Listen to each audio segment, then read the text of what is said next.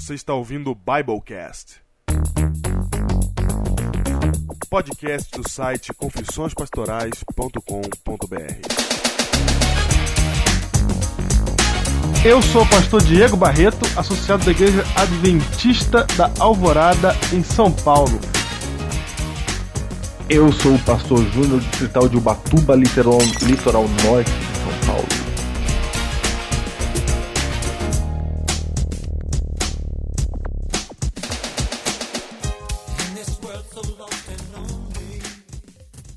E esse é o seu Biblecast 67. Muito bem, Júnior, estamos aqui para o Biblecast 67 e hoje nós temos aqui leitura de e-mails e um anúncio especial. Né? Opa, vamos lá então. Vamos lá, primeira coisa, Júnior, é que os heróis sincronizadores estão chegando. O que são os heróis sincronizadores? Não, meu, são os heróis do Biblecast que os caras têm um transtorno de sincronização. Ah, O cara descobriu o Biblecast, ah, tá. entendeu? No Ok. meio, no meio lá. Aí ele não consegue ouvir, ele tem que ouvir todos os anteriores pra poder alcançar a gente. E aí ele ouve normal, entendeu? Eu já dei uma ideia que era legal você escutar um anterior e um ao vivo. Então, mas os sincronizadores. Enquanto sincronizar, ele tem, ele tem toque. Ele não, É, os, é, os transtor- o transtorno não deixa eles ouvir o da semana. não deixa. Enquanto ele não ouvir todos os outros, ele não pode ver da semana. E isso, aconte... isso aconteceu junto com o Kedson Bessa, que mandou para mim uma mensagem.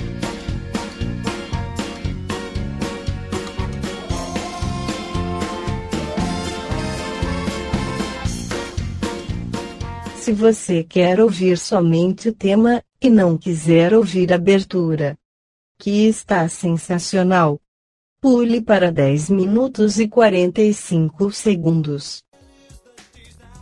Olha aí, Kedson Bessa. Vou ler pra você a mensagem de Kedson. Vai.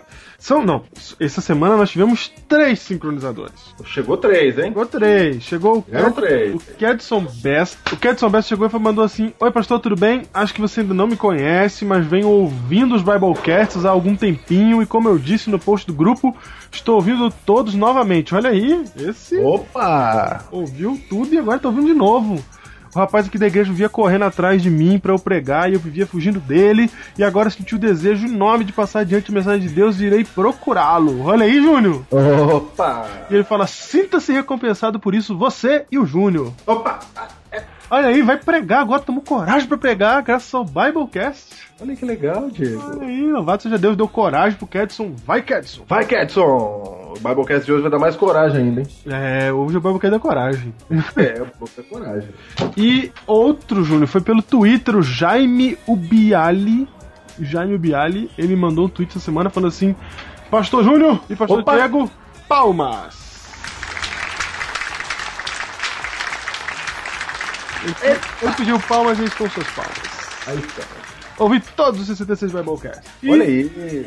e André Lima, Júnior, mandou um e-mail pra nós contando sua experiência de ter ouvido todos os Biblecasts e ter sincronizado. Olha. Sincronizadores, né? Leia aí. Parece aquele programa de acumuladores lá do Discovery.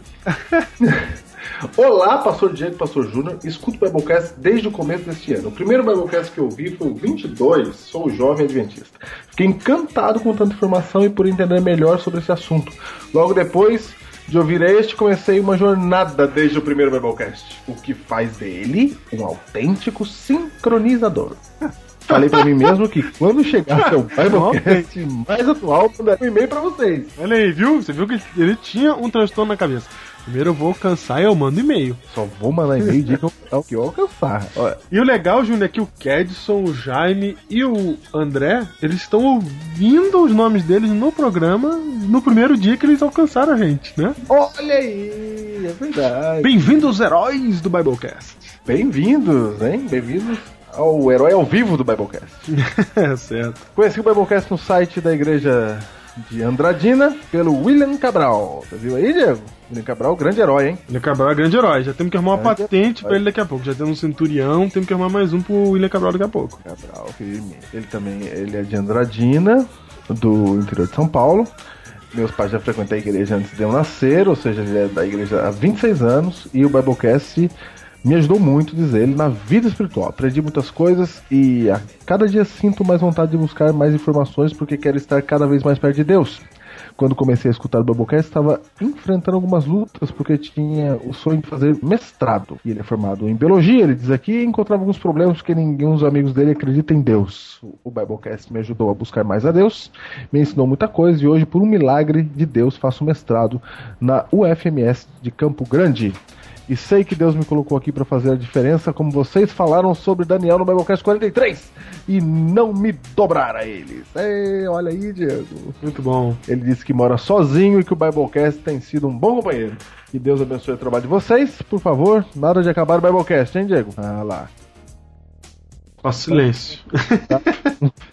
Um grande abraço. É. Espero encontrar vocês lá no céu. E você, Pastor Diego, e você, Pastor Júnior. Olha aí, Diego. Hoje falo do Biblecast para todos que posso. Já falei para amigos adventistas, um amigo não adventista da minha família, minha irmã Cândida Lima e o marido dela, Charles Frois, também escutam. Gravei no pendrive dela e quando ela foi viajar de Andradina para Palmas do Tocantins, ela e meu cunhado e um amigo Luciano, que também são grandes amigos do Roger William Cabral, escutaram a viagem inteira, na ida e também na volta, Diego. Olha aí! De Andradina para Tocantins.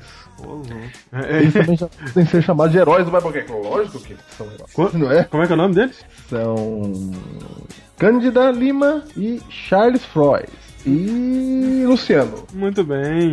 Ouviu muito Biblecast, porque a viagem é longa. Foi, olha só. Olha lá. Porque logo que minha irmã voltou, fez de tudo para que os jovens da igreja de Andradina escutassem também através de vários DVDs que ela gravou e saiu distribuindo, Diego. Não é que ela é herói, ela é herói mesmo. Heroína. Mais puro sangue. Da raça da diva, assim, né? Mais puro sangue. Para finalizar este e-mail, tanto esperado por mim, só quero dizer uma coisa: o Biblecast é sensacional. Olha aí. Abraço, André Lima. Tá aí, Diego. Olha aí, que legal. Legal, meu, legal, muito bom. E Júnior, essa semana eu recebi um telefonema que fez o Biblecast ter mais três meses de vida. tô brincando, gente, tô brincando. Mas a Keila Cruz e o Flávio Miller me mandaram, me ligaram, telefonaram pra mim. Me falaram coisas sobre o Biblecast, Júnior, que realmente. Bolsas d'água dos olhos, bolsas d'água. Entendo. Entendo. Meu, ele falou que eles estão gravando, estão distribuindo por aí pros amigos, e tem muita gente que eles falaram que não tem internet, que não vai na internet, sabe? Sei. Que tá recebendo os DVDs. E ele falou que tem até Gremlin recebendo DVD. Ai, meu Deus do céu. O que será de nós? Mas é isso aí, gente. Muito legal. E que Deus abençoe todos vocês que são ouvintes do Biblecast, divulgadores do Biblecast. Quero fazer um pedido para vocês para mandar, continuarem mandando e-mails. Tem gente que manda e-mail uma vez, e fala assim: já me apresentei, não preciso mais. E a, opinião de vocês é importante pra gente, pra gente poder se afinar aqui. A gente é, não sabe de tudo, não sabe como fazer o que a gente tá fazendo é, sem o feedback de vocês. Às vezes a gente precisa disso pra saber se tá legal, se tá chato, se tá tedioso, se, se tá valendo, se a gente errou em algum momento falando alguma coisa. Né? Se a gente cometeu algum Rafinha Bastos aí no caminho. Então, Isso. a gente precisa do feedback de vocês. É isso mesmo. E esse daí, foi tremendo, hein? Tremendo. Tanto que essa semana a gente gravou bem. Bem. Gravou bem, não teve crise, né? Não, a gente gravou bem. É, foi verdade. Você nem tá editando essa semana? É, olha aí. Tá bem. É. Muito bem, quero comunicar aos ouvintes do, herói, do, do programa, né, os heróis do Opa. Biblecast, Opa. que está chegando a convocação. Opa. Prepare-se. Diego, essa convocação foi que deu o nome de heróis aos heróis. Foi. está chegando o prêmio Comunicando Jesus na Web. É, vem, calma, que nós vamos falar mais pra frente. Vai começar, você se prepara, porque esse ano, Júnior, eu não aceito menos que o primeiro lugar. Ah, não, não, não, não. Se não for primeiro, chega. Acabou. Aí acabou. Não, aí acabou.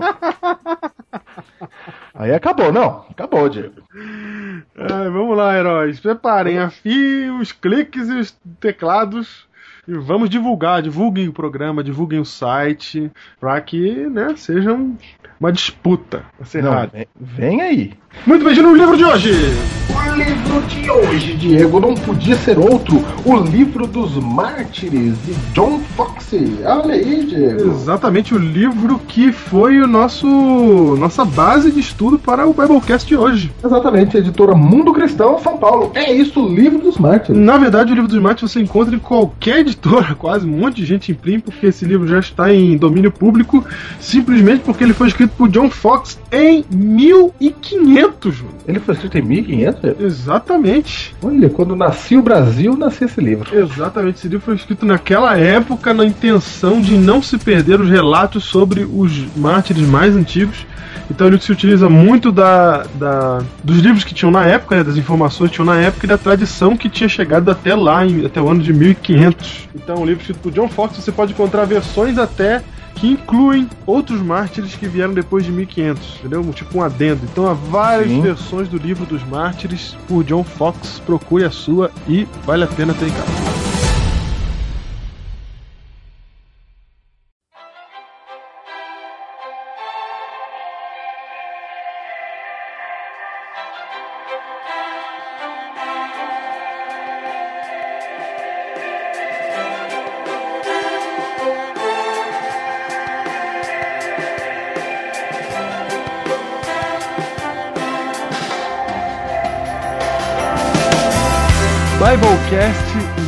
67, Júnior. Estamos de volta e dessa vez eu trago comigo minha voz original. É mesmo, hein? Ah, Bem-vindo de volta. Estamos de volta, vamos lá. É é que semana passada não era você, né? Não, não, é- foi até meio macabro, né? É, A gente falando daqueles assuntos e eu falando daquele jeito.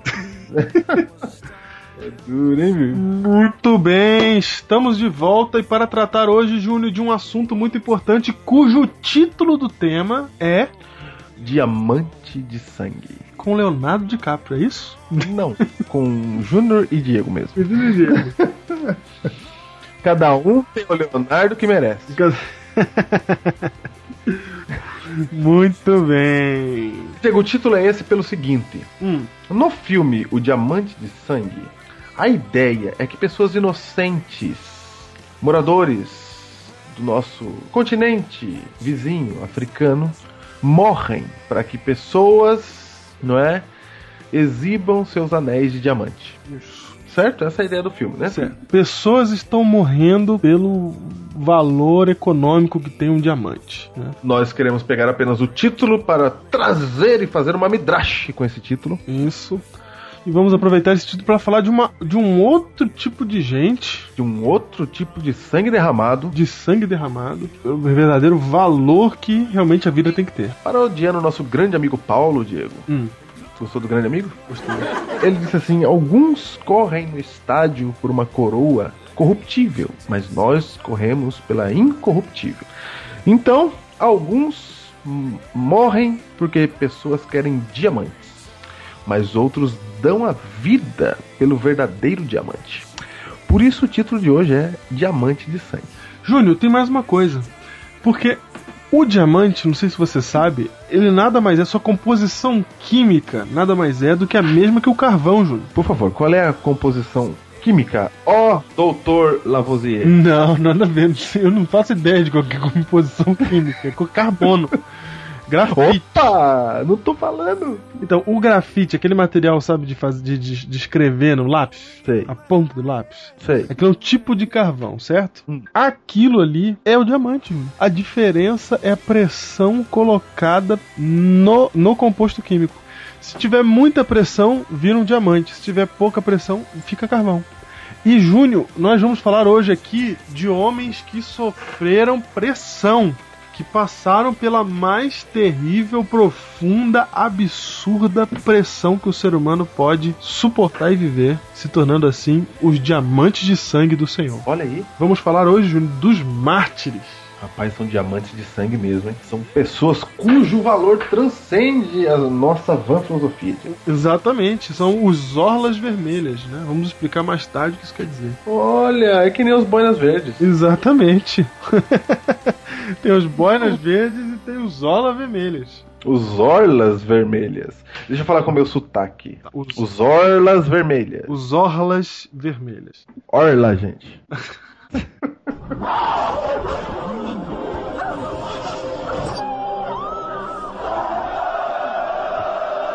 Muito bem, Júnior. Os mártires. O que, que é um mártir? Mártir é alguém que morre por alguma causa, por alguma ideia. Júnior, suicídio e martírio são coisas diferentes, embora na nossa cultura se confunda muito isso.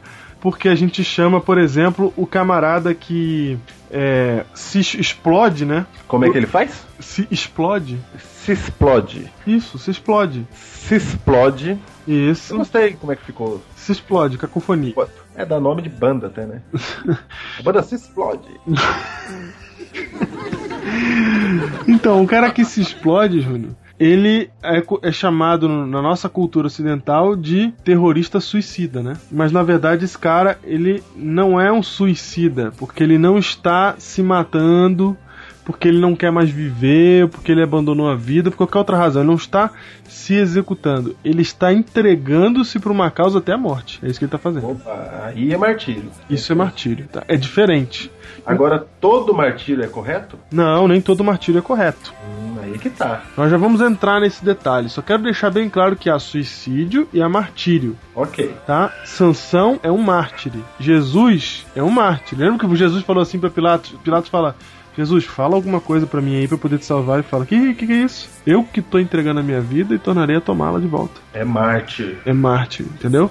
Ele não falou, não quero acabar com a minha vida, que eu não aguento mais. Não, ele tá dando a vida dele. É por uma causa que ele tá indo até o fim, até o limite. Não, entendi. Claro. Não, claro.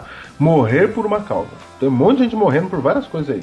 E os mártires cristãos, Júnior, Júnior, podemos dizer assim que foi a primeira vez na história da humanidade que houve uma onda de martírio mesmo. Quer dizer, é, pessoas que entregavam a sua vida para uma causa até a morte. E, e, não era uma pessoa, entendeu? Não era, por exemplo, Sansão é um caso isolado no passado, mas o período dos mártires é um período é, onde isso acontecia muito, onde praticamente era uma era um, era um requisito para fazer parte do cristianismo era estar pronto para ser martirizado. Não, é verdade. Naquela época, Diego, você falava vem pro cristianismo, era falar vem para morrer. Júnior, sabia que o, a, o martírio tem uma teologia bíblica? Opa, vamos lá então. Você sabia que Jesus prevê o martírio dos seus discípulos? Discípulos? Alguns discípulos especificamente ele prevê como vai morrer. Jesus Pedro, no caso. Pedro, João, Tiago. É? É, Jesus. Já pensou, cara? Jesus avisou que ia acontecer. E tem mais do que isso parece, Júnior, proposital que tenha acontecido o martírio, porque Jesus deixa claro que isso faz parte do. Da, vou usar o termo jogo, mas não é jogo, entendeu, né? Faz parte do jogo. Sei, entendi. Faz parte do esquema. Vai, vai ter que ter martírio. Ô Diego, hum. a minha pergunta é por que, que Deus não impediu lá o leão, cara? Não, não podia? Porque na época de Daniel ele não impediu? Não impediu? Não impediu, não, a, não impediu a, a, a, a fornalha ardente? Não impediu? Não impediu. Aí o povo da Idade Média foi tudo alegrinho achando que era igual o Daniel. alguns foram, alguns, alguns. Mas era engraçado que a, o, a... Hoje. Imagina você no martírio achando que é igual o Daniel. Apesar que eu, eu, é o seguinte, Diego, vou falar um detalhe aqui. Daniel não foi achando que era como Daniel. Não, exatamente. Nem Daniel, nem os amigos dele. A gente já até comentou é, isso umas duas vezes aqui. Eles foram firmes. Eles foram para morrer, não é? Foram para morrer, é. E aí Deus libertou eles. Mas, Júnior, não aconteceu assim com a maioria dos cristãos. E por que cargas d'água não aconteceu assim com a maioria dos cristãos?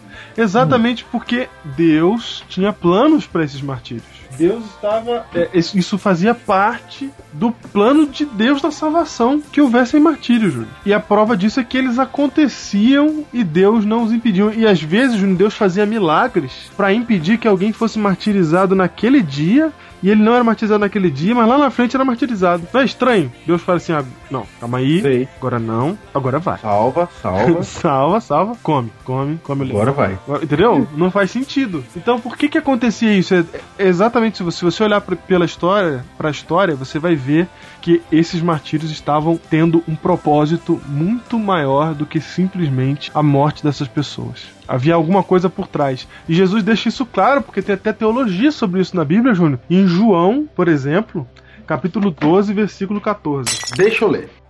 Não, 24. Capítulo 12, verso 24. Diz assim, Diego: Em verdade, em verdade vos digo: se o grão de trigo caindo na terra não morrer, fica ele só. Mas se morrer, produz muito fruto. Olha, Júnior, você sabia dessa? Eu tive que estudar isso aí, porque eu não sabia disso. Já pensou, rapaz? O grão que quer ser grão pra vida inteira? Se o grão não morrer, Júnior, quando você joga ele lá, você planta o tal do plantar a sementinha, sabe? Tem que acabar o grão. O que você tá fazendo, você tá matando ela, na verdade. É. Você tá enterrando ela, entendeu? Você faz ali o velório da semente, abre o buraco, coloca a sementinha, fecha o buraco. Aí ela morre, daí ela brota. E Ellen White, é engraçado que Ellen White fala que Jesus reparava muito nas coisas da natureza. E ela fala que essa foi uma das lições que ele tirou da própria natureza, que ele ficava olhando assim na, na adolescência dele. Ele, ele sentava no, no alto da montanha e ficava olhando pro mato, pensando nas coisas. E aí ele falou, ele percebeu isso. Ele falou: olha aí, ó, brotou, deu fruto, mas teve que morrer. E ele usa esse texto bíblico aí, Júnior, exatamente para se referir a isso, ao martírio. Ele está dizendo assim: olha, vai ter que morrer gente para que possa o evangelho se frutificar. Para falar a verdade, se você olhar para o passado e para a história dos mártires, você vai ver que eles são os grandes responsáveis pelo, pela propagação do evangelho de maneira contundente. Por exemplo, você vê um pregador pregando, falando lá, olha, Jesus e Evangelho e salvação é uma coisa. Mas quando você via um mártir, aquilo era como se fosse um outdoor, entendeu? Era mais do que isso, era como tinha um impacto de um, de um filme hollywoodiano porque as pessoas comentavam isso depois umas com as outras e o testemunho dado pelos mártires fez com que o evangelho crescesse a ponto de hoje ser a maior religião do mundo. É, não. Ô, Diego, e o que que fazia desse martírio tão especial? Porque não, sabe por quê, Diego? Hum. Porque se eu ver alguém numa igreja morrendo, apanhando, Uhum. o natural fala assim, Ih, eu não quero nem chegar perto dessa igreja, porque não quero ser o próximo, né? É. Mas como é que podia ser uma propaganda, entendeu? Você tá falando aí que o martírio foi uma propaganda para que o cristianismo crescesse. Isso. Imagina, Ó, você cria uma igreja que as pessoas morrem, vai crescer essa igreja? Então, aí que está o porém. Porque, Júnior, lembra que o Evangelho carrega uma frase muito forte, né? Uma das frases mais marcantes do Evangelho é: Aquele que crê em mim, ainda que morra, viverá. É verdade. Então, a mensagem do Evangelho é incontestável. A mensagem do Evangelho, ela é. Por mais que você veja gente morrendo, a mensagem é tremenda, maravilhosa, muito melhor do que qualquer outra coisa. Faz valer a pena a morte. Só que aí quando você olha a morte em específico daqueles, daqueles homens, daquelas pessoas, daí você percebe uma outra coisa diferente. Para responder essa sua pergunta, pensa comigo numa coisa. Assim que eu comecei a ficar espertinho e comecei a estudar a Bíblia, eu comecei a me perguntar o que, que aconteceu com os discípulos de Jesus. Ele teve 12, certo? Foi. Se você contar que ele teve 12 discípulos e for ver quantos que morreram martirizados, foram 12 discípulos e, e se você contar Paulo, mais um apóstolo, certo? Aham. Se você for ver quantos foram martirizados, Júnior, e você encontrar o exorbitante número de 100%, aí você fala assim: peraí, tem alguma coisa nesse negócio aí, não pode ser à toa. Porque podia. 100% morreram martirizados? 100% for, entraram em processo de martírio. Um sobreviveu, Opa! um, um sobreviveu, mas 100% entrou em processo de martírio. Só um sobreviveu. Não parece estranho, Júnior, que todo mundo tenha passado por isso? Deus não podia proteger, protegeu tanta gente, chega nos seus discípulos não protege mais nenhum. É mesmo, hein? Entendeu? Não protege nenhum direito. Só um sobreviveu, mas mesmo assim passou pelo processo. Ele não sabia que ia sobreviver, Quando você morre, diga, é mais fácil, né? não é? Você nem. Dói, para de doer depois de um tempo. né? quando você sobrevive, filho, tem que curar, tem que dar um problema. É, e aí, Júnior, eu comecei a pensar assim, não, tem algum motivo aí por trás. E aí você vai estudando e você vai percebendo que realmente tinha motivo por trás. E principalmente os discípulos de Jesus, Júnior, tinha que morrer tudo mesmo. Tinha que morrer. Quando você entende o porquê do martírio, você entende que os caras tinham que morrer. Vai, Diego. E agora vamos entender o porquê, como diz o Júnior, porquê que tem que morrer. Júnior, presta atenção. O martírio cristão, principalmente do primeiro século, principalmente da primeira igreja, era um martírio de veracidade. Quando você diz que você viu Jesus morrer e viu Jesus ressuscitado e conversou com ele e viu ele subindo para o céu, você está fazendo uma afirmação que é difícil acreditar, não é? Claro. Eu falei que eu vi o morto ressuscitar, ele falou comigo, conversou comigo, ficou comigo, comeu comigo e subiu pro céu voando que eu vi. Vi. Só que quem falava isso não era um discípulo, eram todos os discípulos de Jesus. E mais 500 pessoas que viram Jesus vivo depois que ele ressuscitou. E falava em vários lugares, ia espalhando essa história. Isso, ia falando. Então, era possível que na época se conhecesse sempre alguém que viu esse evento naquela geração, sabe? Ah, ali tem um fulano de tal que falou que viu, fulano de tal, Uhum. É mesmo, e né? tal, etc. Então tava, sempre tinha alguém que tinha visto isso. Só que alguém podia falar assim, não, mas isso aí foi tudo armado, tudo combinado. Eles combinaram entre si que iam falar essa conversa aí pra todo mundo e enganar as pessoas. Só que, primeiro que seria um absurdo juntar tanta gente e combinar algo assim, sem internet, sem telefone, sem correio, sem jornal, sem revista, sem nada, né? Sem nada, sem nada. 500 pessoas de lugares diferentes, não era 500 pessoas do mesmo bairro. E ainda que E fosse do mesmo bairro, se você marca uma reunião com 500 pessoas naquela época, alguém vai ver. E alguém vai Ah, não, ver a é. boca, É isso mesmo. não é? É, não, não tem jeito. Só que aí acontece a questão definitiva. As pessoas estavam com esses argumentos na cabeça pensando, estão falando sério ou não estão? E aí muitos começaram a acreditar, achando que não. Pensando logicamente como nós estamos fazendo agora, concluíram não. Realmente, é muita gente falando isso de lugares diferentes, não é possível que isso fosse uma conspiração. Essa ideia de conspiração não existia na época, né? Hoje a gente tem porque a gente vê filme. Na época não Uhum. tinha essa ideia de conspiração. Ninguém falava isso aí é tudo coisa de Herodes, tenho certeza que isso aí é o, é o parlamento romano que tá em... É, ninguém, tá ninguém pensava assim. E aí as pessoas começaram a crer, mas ainda tinha algumas que poderiam não crer. Muitas que realmente não criam, principalmente aquelas que adoravam outros deuses e etc, como os pagãos. Só que aí, Júnior, a partir do momento que se ameaçou esses caras de morte, a partir do momento que você pega um cara desse que você estava do lado de Jesus o tempo todo e você fala assim, ó, é o seguinte, ou você para de pregar isso aí que está pregando, ou a gente vai matar você. E o cara fala assim, pode matar? Opa! Aí dá um problema de veracidade pra quem tá Opa. achando que aquilo é uma conspiração. Porque a ideia é se você se é mentira, você não morre, Diego. Exatamente. Você pode morrer por uma coisa que você acredita e, e que aquilo ali é mentira. Mas você não pode morrer por um fato mentiroso. Ou você é louco, né? Ou você é louco. Não, por exemplo, se dois morressem, dois loucos, né? Dois maluco. É, já falava que viu gente ressuscitando pro céu, é louco. É louco, isso. Aí você vê Aí morre. 12 morrendo. Mas foram 12. Não, não, 12, eu tô falando dos, dos próximos.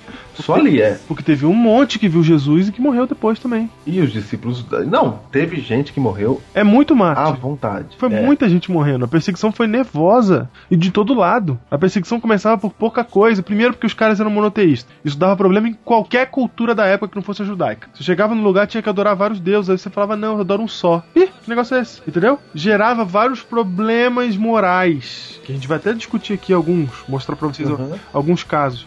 Então o que acontecia? Esses camaradas estavam levando a verdade de uma maneira incontestável até hoje, no ano de 2011. Se você quiser parar pra pensar, porque tem muita gente que não crê, Júnior, porque não quer pensar, porque simplesmente não quer nem saber de Deus e nada e tal, e, e encontra os argumentos que lhes são convenientes, não parou pra pensar ainda. Mas esses caras estão advogando um fato e não uma ideologia. Eles estão testemunhando um fato e não uma ideologia, e o fato é Cristo ressuscitou. Se Cristo não tivesse ressuscitado, esses caras não iam morrer por uma mentira, porque ela não teria propósito, Júnior. Se Cristo não ressuscitou, é vã a nossa fé. Não tem razão de crer em Deus, não tem razão pra falar que Deus existe, não tem razão pra você falar que tem que seguir a Cristo, não tem motivo. Será que esses caras iam ficar mais ricos pregando isso? Será que eles eram mercadores da fé como a gente tem vê hoje? Os caras morreram pobre, não tinha nada, não tinha nenhum bem, nenhuma casa, tinha nada, era pobre morreu pobre, não ganhou nada com isso. Pelo contrário, ganhou problema, ganhou vexame, ganhou dor, ganhou sofrimento, porque os caras sofriam. E quanto mais eles sofriam, mais as pessoas criam que o fato era verdadeiro, porque ninguém vai passar por tudo aquilo por um fato inventado. Era simples, era chegar assim e falar: você vai morrer se você negar. Não, não, era brincadeira, gente, desculpa. Não, eu inventei esse negócio de Jesus, que que é isso? Agora o cara fala assim: não, não, não, tudo bem, pode, pode arrancar cada dedinho minha, da minha mão, depois você pode matar minha mulher na minha frente, depois você pode arrancar minha cabeça, porque eu vou morrer por essa mentira e vou levar todo mundo comigo. Qual o sentido disso? Imagina. É impossível, Júnior. Eu posso dizer isso pra você cientificamente. Que a não ser que esses, todas essas pessoas eram loucas, é impossível que as pessoas morram por fatos como esse. E dizer que todo mundo é louco numa questão dessa é um absurdo. Ô Diego, nessa época, até hoje, um governante, o Omar Gaddafi, tá, Diego? Certo. Um mar- marcadaf dos tempos de Cristo, Nero, por exemplo, se tinha alguém que falava uma ideia contra ele, ou que ele achava que era contra ele, ou que ele não gostava e acabou, e pronto, acabou, o Uhum. que, que eles costumavam fazer? Mandava uma. Nin- ninguém ia pra debate. Ah, eu vamos ver o que você pensa num parlamento, não tinha esse negócio. Uhum.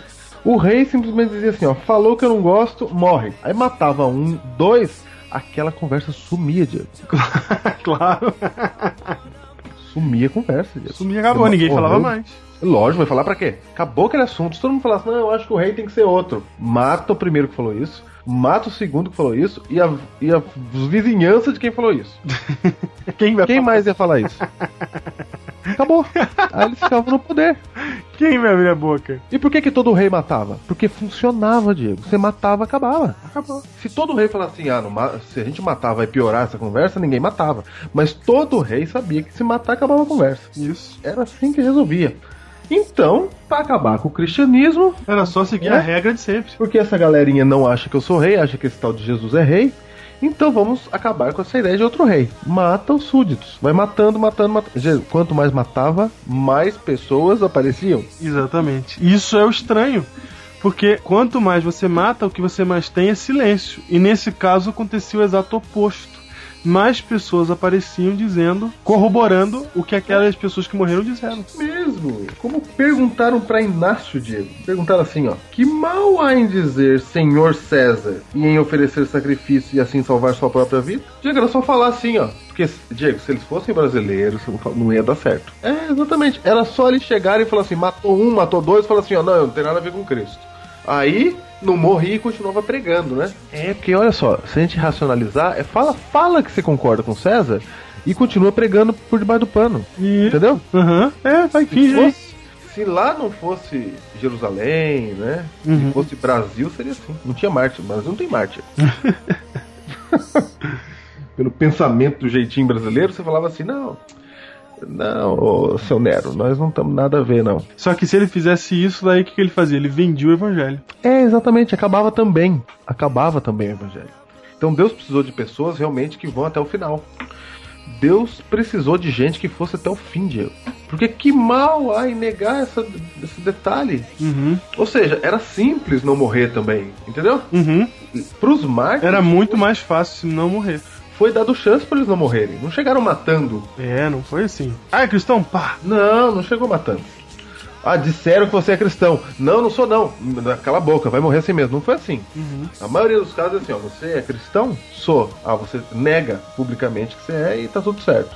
Não quero negar. Não, então você vai morrer. Não, não vou negar. Não, vai morrer queimado. Não nego. Ô, caramba, esses caras não param, entendeu? Não, não, mas eu acho legal a lógica, assim, ó. Ele fala assim, que mal há em salvar sua própria vida. É que nem hoje quando o pessoal fala assim de guardar o sábado, né? Não, mas tem que trabalhar, porque se tu não trabalhar, ninguém vive. Ou seja, é por isso que nós estamos chamando diamante de sangue, porque eles são duros como a rocha. Porque a verdade, Diego, ela ficava mais fortalecida com a morte desse povo.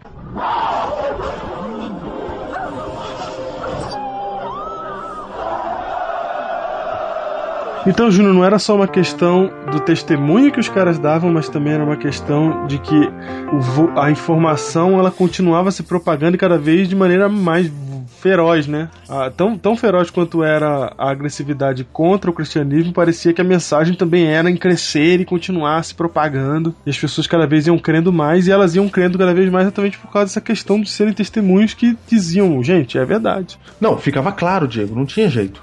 O próprio governante falava, não dá pra parar esses caras, meu. É. Ou seja, a mensagem ela ia sendo pregada. E, ô Júnior, hoje em dia a gente tem mártires também modernos, né? Temos. Tanto cristãos quanto principalmente os mais conhecidos hoje nem são cristãos, porque o cristianismo já não é tão perseguido mais só em alguns poucos lugares do planeta. Mas nós ainda temos ainda é, nós, nós temos hoje os mártires muçulmanos, islâmicos, né? Sim, Será que tem diferença do martírio islâmico pro martírio cristão? cristão desse do primeiro século que a gente tá falando, né? Isso, Diego, tem diferença sim. tem. Tem, e nós vamos traçar algumas delas aqui. Muito bem. Primeira diferença é que o martírio cristão do primeiro século era um martírio de testemunho, ok? De pessoas que disseram eu vi este fato. Não, Esse é o primeiro ponto. esse é o primeiro ponto. O, o, o ma- o martírio islâmico não é de testemunho, é de fé. É martírio. A, a minha igreja é verdadeira. Isso, é aquilo que eu creio e não aquilo que eu vi, ok? Diego, tem um detalhe. Primeira diferença. Ah, Pelo que você falou aí, eu acho, nesse caso, do jeito que você falou, que o martírio muçulmano ele está mais baseado na intolerância religiosa para com outras religiões. exatamente. Porque se você não é aquilo que eu vi, né? Não tô morrendo pelo que eu vi, pelo que aconteceu com a minha vida. É pelo que eu acredito. Ó, Então- olha a diferença. Uma coisa é dizer, eu tô morrendo pelo que aconteceu na minha vida. Uhum, Outra coisa é dizer, eu estou morrendo porque eu não aceito que você não, não crê que nem eu. exatamente. Percebeu? A diferença? Uhum. Ela é grande. Ela é grande, ela é grande. Grande essa primeira diferença. Uma coisa é morrer porque eu, eu mudou a minha vida, algo que aconteceu comigo, e eu não abro mão disso. E não importa. Uhum. Se quiser me tirar tudo, tira. Eu morro abraçado com isso, porque minha alegria tá em outro lugar. Isso. Mas a- outra coisa é o seguinte: você não pensa que nem eu, aí eu vou pro tudo ou nada, cara. Porque você vai ter que pensar que nem eu. Exatamente. Nem que eu exploda Nem que eu morra. Nem que eu morra pra você morrer junto. Né? Então essa é a primeira diferença aí que eu vejo. Outra diferença, gente, são os frutos gerados. Porque quando um mártir cristão morria, o fruto gerado é o que você falou aí. Você tinha mais gente que cria. Você tinha uma maior propagação do evangelho. Você tinha um crescimento. Você tinha um, um evangelismo. Né? Aconteciam efeitos de evangelismo, davam frutos. Já o martírio islâmico não gera frutos de evangelismo, não gera frutos. Só, só lembrando que quando a gente está falando de martírio islâmico, nós estamos falando dos famosos aí. 11 de setembro, etc. Nós não acreditamos que todo mundo que é islã pense da mesma forma. Exatamente. Entendeu? Estamos falando do, do, do, do que está na mídia. É, do grupo que foi Do que, fez. o que a gente faz- chama de terrorismo aqui no Ocidente. É, nem todo mundo que é islã é terrorista. Exatamente. Muito pelo contrário, ninguém, ninguém é. É os, os hereges do Islã que são. Os gremlins do islã. Os gremlins. falando. É. Isso, que tem gremlin também do nosso lado. Isso. Isso. Entendeu? Tem gente que, cristão que pode fazer isso também, já já vamos falar disso. Então, você está dizendo aí que os frutos, ou seja, quem, Diego, depois de 11 de setembro, falou assim: decidi, vou ser o muçulmano. Exatamente. Quem aqui, depois de 11 de setembro, viu e olhou e falou assim: Cara, minha vida tá ruim mesmo, cara. Eu vou mudar. Acho que eu vou pra igreja. Qual igreja você vai? Eu vou ser muçulmano, cara. Decidi parar de trair minha esposa. Decidi parar de beber. Eu quero uma vida melhor. Por que aconteceu, rapaz? Quando caiu aquelas torres, rapaz, Deus falou comigo. Entendeu? Então não dá fruto, gente, igual deu os martírios cristãos. É, porque o fruto foi o contrário. As pessoas não gostam do Islã. Isso, um fruto negativo, né? Nem a galera que é muçulmana hoje gosta desses caras, porque a propaganda foi o contrário. Uhum. Não é? A propaganda foi o contrário. E, e eu, o- o- usando as palavras que o Júnior acabou de falar aí também, um outro diferencial, Júnior, é a mensagem que o martírio carrega. Você falou bem aí que o martírio cristão carrega, mensagem, carrega uma mensagem e o martírio islâmico carrega outra mensagem. A mensagem do martírio cristão é Jesus morreu e ressuscitou para nos salvar. A mensagem do martírio islâmico é você tem que pensar como eu penso, certo? Certo, é isso mesmo. Só que tem mais um pouquinho na mensagem, tem uma questão a mais na mensagem. A mensagem cristã, ela é positiva quando ela diz que aqui, quando o, a própria mensagem evangelho, do evangelho é positiva em tudo, né? Quando, quando fala, por exemplo, aquele que crê, crê em mim, ainda que morra, viverá, é, dê a outra face, ame o teu próximo, ame a Deus sobre todas as coisas e etc. Então a própria mensagem do evangelho, ela é mais positiva. Só que aí tem um detalhe. Quando você vê um cristão vivendo nesses parâmetros que vivia um cristão que foi martirizado, você entende, Júnior, por exemplo, qual o verdadeiro valor da vida. E o verdadeiro valor da vida está em amar a Deus ao ponto de morrer. Porque ele é a vida, no caso, né? Exatamente. Lucas capítulo 9 é se agarrar a Deus de uma tal maneira que não importa, que nada te tira de Deus, nem mesmo esta vida terrena. E a própria ideia do martírio carrega consigo, porque to, grandes, grandes mártires morreram clamando pelo Senhor, pelo Redentor, a própria ideia significa que aquela morte ali não é o fim de tudo. Não quer dizer, vai imediatamente pro céu, né? Como já estudamos Não, aqui. sim, é. Biblecast 14. Mas quer dizer assim, olha, a morte não é o fim. Isso põe tudo em perspectiva. Até imagina, sabe, as pessoas. Sabe quando a pessoa tem um problema e acha que o problema dela é o pior do mundo? Não, e nem a morte não é o fim, e nem essa vida é a solução pra tudo. Exatamente. É- é- eu acho que é aí, Júnior, que, que você entende perfeitamente aquele texto do- de Paulo que fala assim: em Cristo somos mais que vencedores, né? Paulo tá dizendo assim: tem um troço além do. Além da vitória, além do número um no pódio, tem um negócio a mais que isso. Mais que vencedores é isso, entendeu? Há algo além da vitória. Então esses caras estão morrendo, estão dizendo assim: não, eu vi esse algo além da vitória e eu tô morrendo por causa disso. E pronto, essa vida aqui não me interessa mais. Exatamente. Então ela coloca a realidade no seu devido lugar. Porque se você vive nesse mundo achando que esse mundo é tudo que há, você está fora da realidade. Se você vive nesse mundo só para o presente, é muito bonito. Psicólogos adoram, livros de autoajuda adoram dizer isso. Mas se você vive só para o presente, esta não é a realidade. Assim como quem vive só para o futuro também não vive a realidade. Então, coloca tudo no seu devido lugar. A mensagem que o mártir está carregando. Outra diferença, Diego. Hum. Eu acho que o martírio cristão do primeiro século, aquelas pessoas lá, ninguém sonha em ser mártir. Aham. É, não tem promoção de mártir, né? Ninguém fala assim, ó, gente, vamos todo mundo morrer. Não, não tem isso aí. E ninguém quer morrer. Não é? Ninguém quer morrer. Isso. Ninguém, nem, ninguém tem um filho e fala assim: esse meu filho eu vou entregar pra morrer. Não, não é assim, não. Ou seja, mas quando chega o momento, aí o camarada vai até o final. Isso. Entendeu? Quando a Não tem- vida na Terra é colocada diante da vida eterna, ele, ele faz as escolhas rapidamente. Isso, agora como é que é o mar... Ou seja, não, tem, não tá unido, não são pessoas unidas. Porque um grupo unido se martiriza mesmo. Os mártires cristãos, eles não estavam unidos. Assim, na ideia do martírio. Falando, vamos lá, temos que morrer. Pregava isso todo dia, como se fosse uma lavagem cerebral. Não é que nem no Islã que você, a criança nasce, em vez de ganhar bola, ela ganha uma arma. E tem grupos que são treinados pra morrer. Uhum. Entendeu? Sim. Ou seja, o martírio, na minha cabeça, ele não é uma coisa organizada. Ele não é gerado pelo ódio. Entendeu, Diego? Uhum. É isso que eu tô querendo dizer. O martírio cristão aqui do primeiro século, ele não foi gerado pelo ódio, assim, ó. Ah, mas também vou morrer. Entendeu?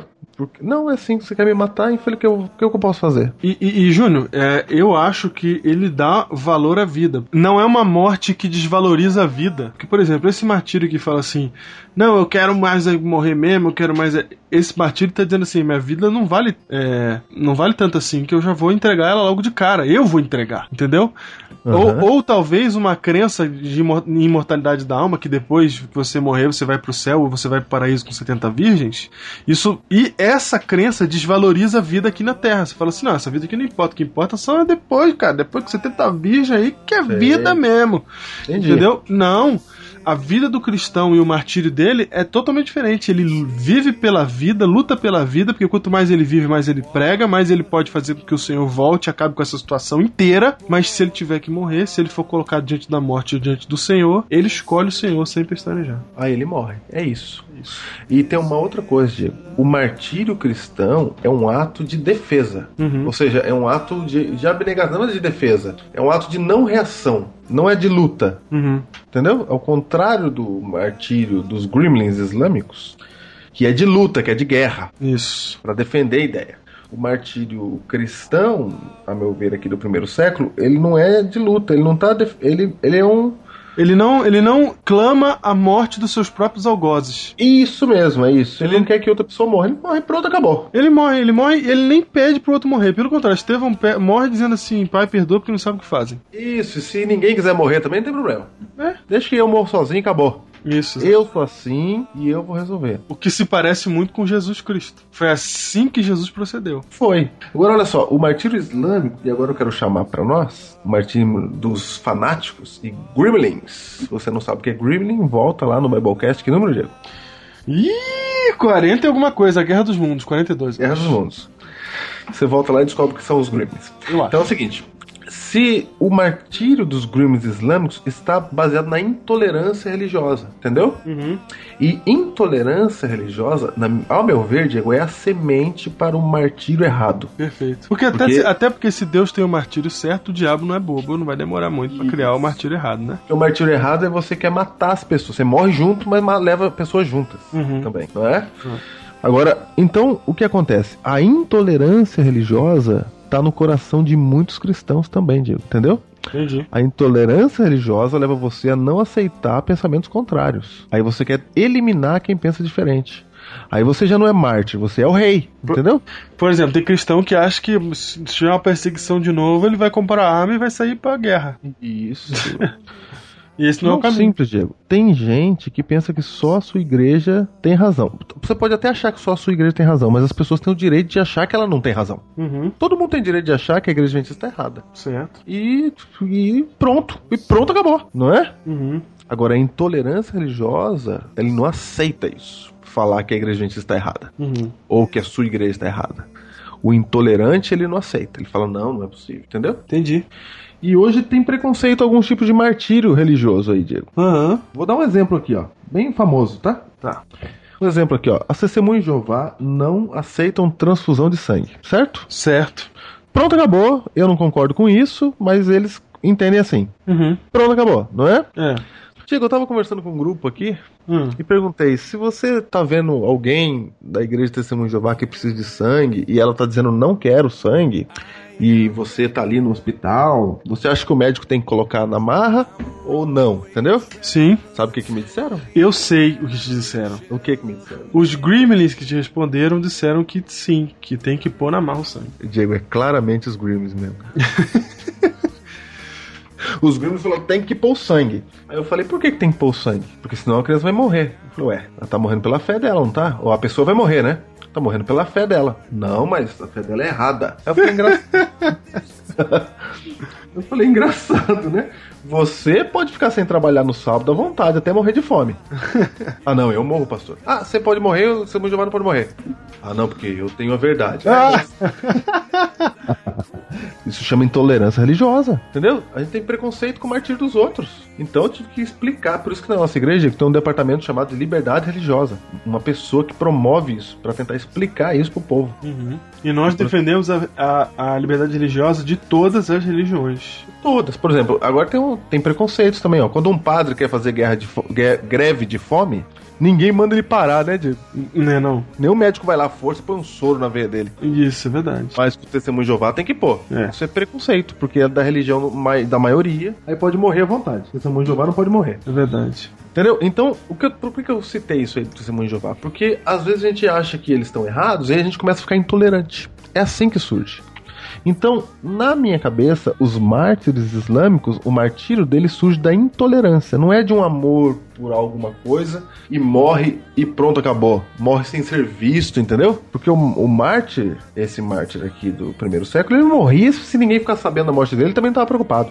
O mártir aqui não sabia que ele ia morrer, Diego, e e ia pregar o evangelho na hora que ele estava morrendo. Ele, ele achava isso? Que ia dar certo o evangelho? Não. Ele Não. pregava e pronto, acabou.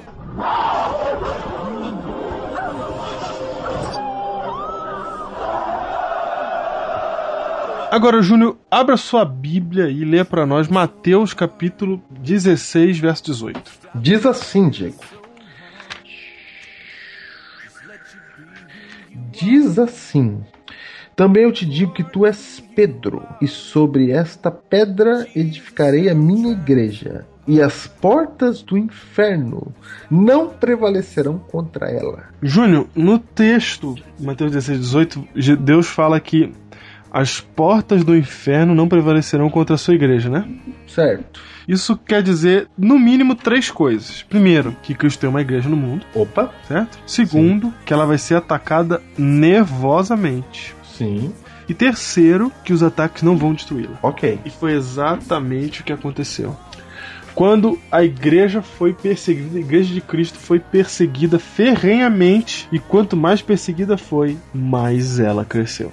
E tudo começou, Júnior, com o primeiro mártir. Quem foi o primeiro mártir, Júnior? Ô Diego, o primeiro mártir após a ressurreição de Cristo é Estevão. Estevão. E você sabe, Júnior, que não foi só Estevão que morreu naquela época, não, depois que Jesus ressuscitou, né? Atos 8, 1 Fala de uma perseguição. fala de uma perseguição gigante e que durante essa perseguição a tradição diz que mais de 2 mil cristãos foram martirizados, incluindo Nicanor, que era um dos sete diáconos apontados pela igreja em Atos 6,5. Olha aí, ó. Nicanor morreu nessa perseguição que matou, que matou Estevão, logo no comecinho, né? Estevão começou a perseguir ali e duas mil pessoas morreram, Júlio.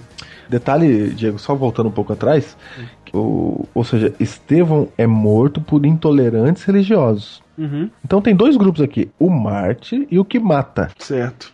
Aí depende da sua lógica, do seu coração aí, né? Uhum. Entendeu? Entendi, perfeito. É, então, tem gente aí que tá matando com a língua. Se tivesse espada na mão, matava também. Uhum. É o espírito. É isso. Ô, Júnior, morreu duas mil pessoas nessa época, né? Duas, duas mil. Quanta gente converteu mesmo no Pentecoste? Hum, três mil, hein? Em Atos 2? Três mil pessoas naquele dia. Olha só, em Atos 2 converteu 3 mil, né? Morreu 2 mil no mesmo período. Isso que a gente tem pela tradição, né? Pode ter época tinha tinha, tinha que batizar bastante mesmo. O primeiro dos discípulos de Jesus, que Estevão não era discípulo direto, né? O primeiro dos discípulos de Jesus que morreu, Júnior, foi Tiago, filho de Zebedias e Salomé. Que ninguém mais era do que irmão de João, o Sim. apóstolo amado. Eu acho a melhor história de mártir, eu sempre conto ela, porque ela prova a razão de existir dos próprios mártires. Isso foi em 44 depois de Cristo. O rei Herodes Agripa I da Judéia decretou o martírio de de Tiago, e quando Tiago, né, diz Clemente de Alexandria, que quando Tiago estava indo ser executado, é, a sua coragem impressionou tanto um dos seus captores que chegou um momento em que ele se dobrou de joelho diante de Tiago e falou assim: Meu, o que você tá falando só pode ser verdade. E eu vou morrer com você aqui. Aí. Pelo jeito que Tiago foi pra morte. Já pensou, cara? Entendeu? Ali converteu um. Tiago morreu entendendo. Olha só que eu acho que isso é sensacional. Que Tiago morre entendendo o propósito do martírio. Ele vai junto é. com ele o fruto. O Fru já vai um. já leva um martezinho junto, rapaz. Já leva junto. Depois disso, Júnior, é, nós tivemos outras mortes aí nesse, nesse mesmo período do Tiago. Antes de Mateus morrer, que é o próximo a morrer, é Mateus. Morreu também Timão e Parmenas, em 54 depois de Cristo. E o apóstolo Filipe, certo? Certo. que foi lançado na prisão e depois crucificado em Hierápolis, na Frígia. Mateus. Mateus foi o seguinte: ele estava em Etiópia, né, tinha ficado amiguinho da, da Candace. Lembra da Candace? Quem é Canassi? Candace era a rainha lá da Etiópia. rainha etíope. Etíope. E Mateus teve uma morte ruim, Júnior. A morte de Mateus está aí registrada é, no site. No site tem uma foto da morte de Mateus. Tá aí. Então, Júnior, olha como Mateus foi morto. Ele foi é, pregado no chão. Pegaram aí, grampos grandes, né? Grandes cravos e pregaram ele no chão. Depois arrancaram a cabeça, decapitaram. Isso foi em Nadayar ou Nadabá, na Etiópia, cerca do ano 60 depois de Cristo. Aí no ano 66, Tiago Menor, ninguém mais, ninguém menos que o irmão de Jesus, O presidente da igreja. o presidente da igreja de Jerusalém, ele, de acordo com a, o, o conto, né, o que foi contado por Flávio Josefo, um historiador judeu, o desgraçado, posso usar essa palavra? É um, é um desgraçado. Pode. Desgraçado do Anás, aquele sumo sacerdote que orquestrou a morte de Cristo junto com Caifás. Ele também ordenou a morte do irmão de Jesus, Tiago, que foi morto por apedrejamento, segundo a versão de Flávio Josefo.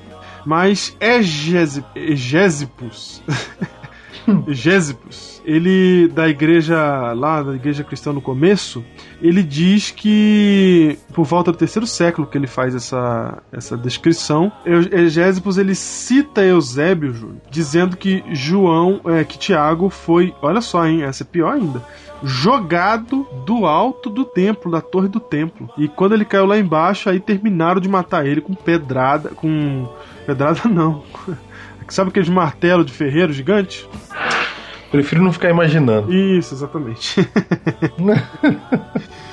Depois Matias, aquele discípulo que substituiu Judas, Oh, meu Deus do céu, a vida dele tá tão boa. tá tão boa aí, foram chamar ele, né?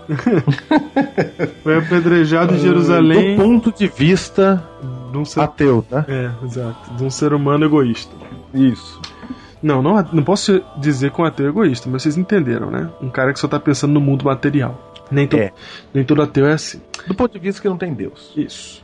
Então ele foi apedrejado e decapitado. Tá leve, tá leve. Vai. Vamos para André. Ai, André. André não se sabe quando, né? Mas era o irmão de Pedro, segundo Mateus capítulo 4, verso 18. E a tradição diz que ele estava pregando o evangélico em nações asiáticas e ele estava em Edessa e quando foi crucificado numa cruz em forma de X, Júnior, que é hoje chamada Cruz de Santo André, que é a cruz em X. Esse também foi tranquilo, né, até aqui. Crucificado. É crucificado. Marcos, diz a tradição, Ai, meu Deus. Como se crucificar fosse fácil. que ele foi levado, ele foi linchado, entendeu? Ficou em pedacinhos, diz aqui o texto. é, em Alexandria, quando pregava, quando falava é, contra a adoração de ídolos de Serapis. certo? Aí ele estava lá na Ásia pregando e dessa maneira ele foi morto pela multidão ensandecida em Alexandria. Pedro tem uma das histórias mais legais que a gente já contou aqui, não é? Covades, aonde vais? Ah, Júnior, Tiago, Pedro e João foram descritos por Jesus a morte que morreriam, sabia? Olha lá, lê aí pra gente Marcos 10, 39. Ah, isso é bem legal. Disseram-lhe: Podemos. Tornou-lhe Jesus: Bebereis o cálice que eu bebo e recebereis o batismo com que sou batizado. É uma afirmação, não é uma pergunta. Veja só, qual que é o contexto disso? Você lembra qual que é o contexto disso Eu aí? lembro, os caras estão pedindo pra sentar uma direita, uma esquerda, isso, os caras se- a quer, mãe deles. quer ser grande no reino dos céus. E aí fala assim, ó, vocês podem beber o cálice? Eles falaram, podemos beber. Eles nem sabiam de que cálice estão falando. Isso. Aí Jesus fala, vai beber então. Você pode, vai beber. Aí Fica ele. sossegado. Só que tá falando Pode que- ficar sossegado. Se você vai sentar à direita ou à esquerda, isso aí eu não sei, mas que beber você vai. aí você vai. E o cálice, Júnior, o cálice que Jesus bebeu. Olha só, quem, pra quem que ele tá falando? Tiago e João, certo? Certo. Como Tiago morreu? Então, como o Thiago morreu? Tiago morreu martirizado. Ele foi decapitado. Só que o, o, o cálice que Jesus está se referindo aí não é forma de É, cruz. é martírio, martírio. É o martírio. martírio, exatamente. E recebereis o batismo que eu sou batizado, certo? É, só que João também foi batizado. Outro batismo. Foi, né? Foi. Lá na frente a gente vai falar desse batismo de João. Vamos, Vamos chegar nele primeiro. e Ai, Pedro também, Pedro também. No tanque ainda João foi batizado. Isso. E Pedro falou assim: olha, é, Jesus falou, você vai ser um dia amarrado do jeito que não quer ser amarrado. Isso mesmo. E- Final do capítulo do livro de João. João 21, 18 e 19. Aí, é, quando Pedro está fugindo de Nero, né? Pedro está fugindo de Roma, porque sabe que Nero está atrás dele. O que acontece é que ele vê Jesus indo em direção à cidade enquanto ele está fugindo da cidade. E aí ele pergunta: Senhor, aonde vais? E o Senhor responde: Vim para ser crucificado novamente. E nessa hora, Pedro que não queria morrer, Pedro que tinha xingado, né? Quando, quando viu que ele seria martirizado, quando Jesus falou que ele seria martirizado, ele não gostou. Falou: É, aí João, o discípulo amado. Aí Jesus falou: Deixa que eu, se eu quiser que ele viva, fique vivo até a minha volta, o problema é meu, segue-me tu. Foi. E nessa hora Pedro entende isso e vai até a morte por Jesus. E ele, ele volta para a cidade, se entrega para Nero e é crucificado de cabeça para baixo, dizendo que não era digno de ser crucificado da mesma maneira que Jesus foi. Certo? Certo. Estamos aí. Depois de Pedro vem Paulo, que é decapitado né, no ano 66. Foi. É interessante, Júnior, porque que Paulo é decapitado né, nessa época aí. Nero não botou fogo em Roma? Botou. E ele E pôs, botou a culpa nos cristãos. Ele pôs a culpa nos cristãos, dos quais Paulo era o principal. E por causa disso, por causa daquele famoso incêndio em Roma, é que Paulo é decapitado no ano 66. Ele já tinha sido solto, ele foi preso em 61 depois de Cristo, aí ficou solto um tempo, estava tranquilo.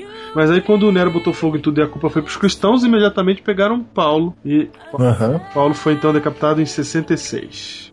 Judas foi crucificado em Edessa no ano 72. Esse é o Judas que tá na Bíblia. É que escreveu o livro da Bíblia. Exatamente. Bartolomeu é terrível, Júnior. Nossa. Ai, é vem. Bartolomeu.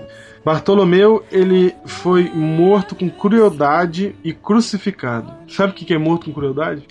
Arrancaram a pele de Bartolomeu vivo e colocaram ele numa cruz. Não é poucas torturas que os caras viviam, né, meu? Ah, Diego, não é fácil não, viu? Passar por isso aí e ficar firme, meu, não é fácil não. Tomé foi morto por torturado primeiro, né? Depois morto, morto por pagãos que eram estavam muito irados, é, furaram ele com, com lanças e depois jogaram ele num forno. Lucas Júnior, que não era um discípulo direto de Jesus, olha só. Ninguém sabe direito exatamente como que ele é, morreu. Existem duas versões. Uma diz ele que ele foi é, que ele foi enforcado na Grécia no ano 93, mas a versão mais aceita é que ele morreu com 84 anos de idade, dormindo em Boeatia, que é um lugar desconhecido até hoje, não sabe onde é. Ou seja, morreu bem, então. Muito provavelmente, segundo a fonte mais confiável, morreu bem. Muito bem. Não era discípulo, hein? Não Nós é. falamos que todos os discípulos foram martirizados. E João, aquele que foi prometido que beberia do cálice, Júnior, Opa, João. que Vamos lá. seria batizado com o batismo dos que Jesus foi batizado. Você tá de brincadeira, viu? ele foi batizado mesmo. Ele estava lá em Éfeso quando foi preso e levado para Roma. E lá o imperador Domiciliano mandou jogar ele num caldeirão de óleo fervente. Batizou. Batizou, mas nada aconteceu com ele. É, João, filho. E aí, como não conseguiu matar João, mandaram João para a ilha de Patmos, lá que ele escreveu o livro de Apocalipse. E depois ele foi solto e voltou para Efésios, né? Éfeso, desculpa. É, morreu, morreu de morte morrida mesmo no ano 98. É isso mesmo. Dizem que o túmulo dele tá lá até hoje, né? É isso mesmo. Em Éfeso. Exatamente. Lá na Turquia. Pode ir lá, gente. Esses são os discípulos, Júnior. Olha aí. Tem mais alguém, Júnior? Tem mais alguém, sim. Tem uma multidão de mártires. A gente Tem destacou gente. algumas histórias aqui para vocês verem do que esses homens eram capazes pelo Senhor.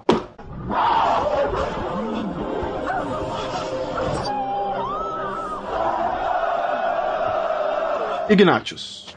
Por exemplo, Inácio de Antioquia. Foi bispo de Antioquia, sucedendo imediatamente a Pedro. Ó, Olha aí. é papa firme. É, só pra lembrar, bispo é o equivalente, pra você que é adventista, a ancião da igreja. Isso. né? Então ele era ancião da igreja de Antioquia e dizem alguns, Diego, que tendo sido enviado da Síria para Roma por professar a fé em Cristo, foi atirado às feras selvagens para ser devorado. Ah, dele também se diz que quando passou pela Ásia, estando sob mais rigorosa custódia de seus guardas, ele fortaleceu e confirmou a igreja por todas as cidades ao longo do caminho, tanto com suas exortações como por sua pregação da palavra de Deus. Inácio Júnior ele não, não temia pela sua própria morte, tanto que tem um seguinte texto escrito por ele. Ele fala assim, ó: Diego, a frase de Inácio é a seguinte: Agora começo a ser discípulo. Não me interesso por nada do que é visível ou invisível, para que possa apenas conquistar Cristo. Que sobrevenham a fogueira e a cruz, que venham as feras selvagens, que venham a quebra de ossos e a dila- dilaceração dos membros, que venha a trituração do corpo inteiro. Que assim seja. Quero apenas conquistar Cristo Jesus. É, Diego. Olha aí, esse é o espírito do Marte. Ô Júnior, esse é o espírito de um discípulo, na verdade, né? Tanto que ele fala, agora que eu comecei a ser discípulo, é o espírito daquele que segue Jesus. E O Diego, o Diego, isso aqui eu vou falar um negócio pra você. É a conversão absoluta. absoluta conversão. Não, percebe que a conversão absoluta, você não quer mais nada pra você. Você, você acha que um cara desse tem problema pra guardar o sábado? Não, quer guardar sábado. Que- Ele não guarda os ossos dele? Imagina. Você acha que um cara desse tem problema pra deixar as coisas materiais desse mundo? Então, Diego, quando Jesus chama a gente, ele chama pra isso, né? Exatamente. A gente pensa que ele chama pra dar bênçãos pra nós. Você sabe que Inácio, na hora que ele tava no momento mais crucial, quando ele tava pra ser devorado pelos leões, quando a porta se abriu e os leões surgiram, ele gritou a seguinte frase: lê pra nós, Júlio. Diego, a frase dele é a seguinte: Eu sou o trigo de Cristo, serei triturado pelos dentes de animais selvagens para poder ser considerado pão puro. Olha aí, Júnior. Na hora que ele ia morrer. Você acha que os caras que estavam lá olhando pra ele morrer, o que, que eles pensaram nessa hora, meu? Ô Diego, não, eu quero me colocar no lugar dele. Você tá lá, vai vir os bichos do pão puro. Certo. Diego, Hum. você já fugiu de um cachorro, rapaz, que vem atrás de você? já, já. já foi mordido do cachorro? Já fui mordido também. Já foi mordido? Já. Cachorrão? Não, não, cachorrão não, graças a Deus. Eu já fui mordido de cachorrão. Já de cachorrão? Cachorrão. Eu lembro uma vez que a gente foi vender mel, meu. Que a gente foi pra um lugar assim meio fazenda lá Arthur Nogueira. Ah! não, eu que fui, que eu tava sozinho. E tinha um cachorrão, meu. Que eu lembro que eu fiquei pra trás e falei, eu não vou não. E você foi indo. Eu fiquei. Diego, me lembro, Diego. Vou até contar a sensação que eu passei. Lá perto das fazendas, né? Isso. Estava eu andando, eu fui entrando, porteira aberta, sabe? Casa lá no fundo. Aí lá longe, Diego, sabe quando ele levanta a orelhinha assim, ó? Sei. Levantou a orelhinha. Era um gigante pitbull. Tava longe, tava lá longe, mas já, tinha, já fez contato visual comigo. Sei. Quando ele fez contato visual, eu pensei, por que, meu Deus? Aí eu falei, vou embora. E, e virei as costas e fui saindo, Diego. Eu sei. Diego, aquele barulho da pata dele no chão quando ele vem correndo. E quem tem cachorro sabe que eles correm atrás quando você vai embora. Sabe aquele barulho da pata vindo? Sei. Eu falei "E agora. E ele me alcançou rapidamente e me acompanhou, Diego. Ficou me acompanhando. E eu olhando na sombra, assim, no chão, e ele cheirando meu pé, e eu disse, agora vai doer, agora vai doer, Eu lembro. é agora. A gente tinha se separado. no- Eu lembro que eu cheguei na rua que você tava. E você virou a esquina branco. E o cachorrão veio atrás de você e parou. E você Foi. veio andando sem, sem sangue no. Não, sem sangue, sem respirar. Sem sangue na, na parte de cima do corpo. E o cachorro ficou parado lá. Foi, foi isso. Isso já me aconteceu duas vezes. Em Campos do Jordão, que é a cidade dos cachorros soltos. Ah, é? Campo Jordão? A cidade de cachorro solto. Sim, porque aquelas mansões que tem lá, ele- eles saem com o portão eletrônico e esquece. Certo. Como não tem ninguém na rua, o cachorro sai, volta, entendeu? Entendi. Já fui perseguido. E pensando nessa perseguição, eu já fui mordido já, não na rua, por um cachorro da minha casa. Uhum. Não é fácil, Diego. Você pensar que vai morrer, porque não vai morrer rápido.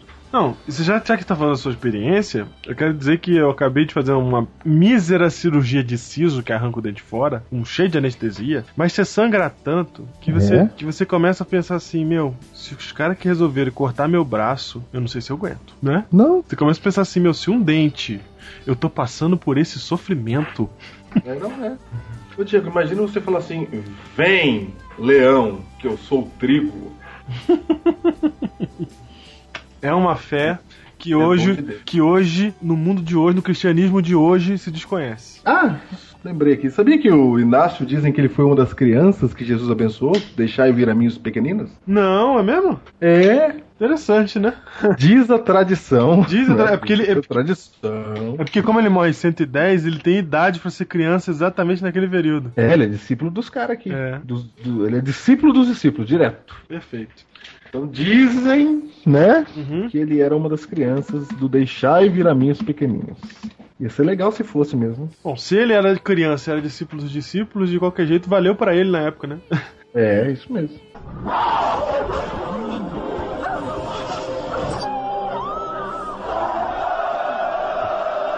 Júnior, eu quero falar de dois irmãos aqui agora, o Falzino e, a jo... e o Jovita, ou a Jovita. É mulher, né? Jovita é mulher. Não é possível. Não sei, né? Não é possível. Bom, são dois irmãos. Como é que chama? Como é que chama o homem? Falzino. É.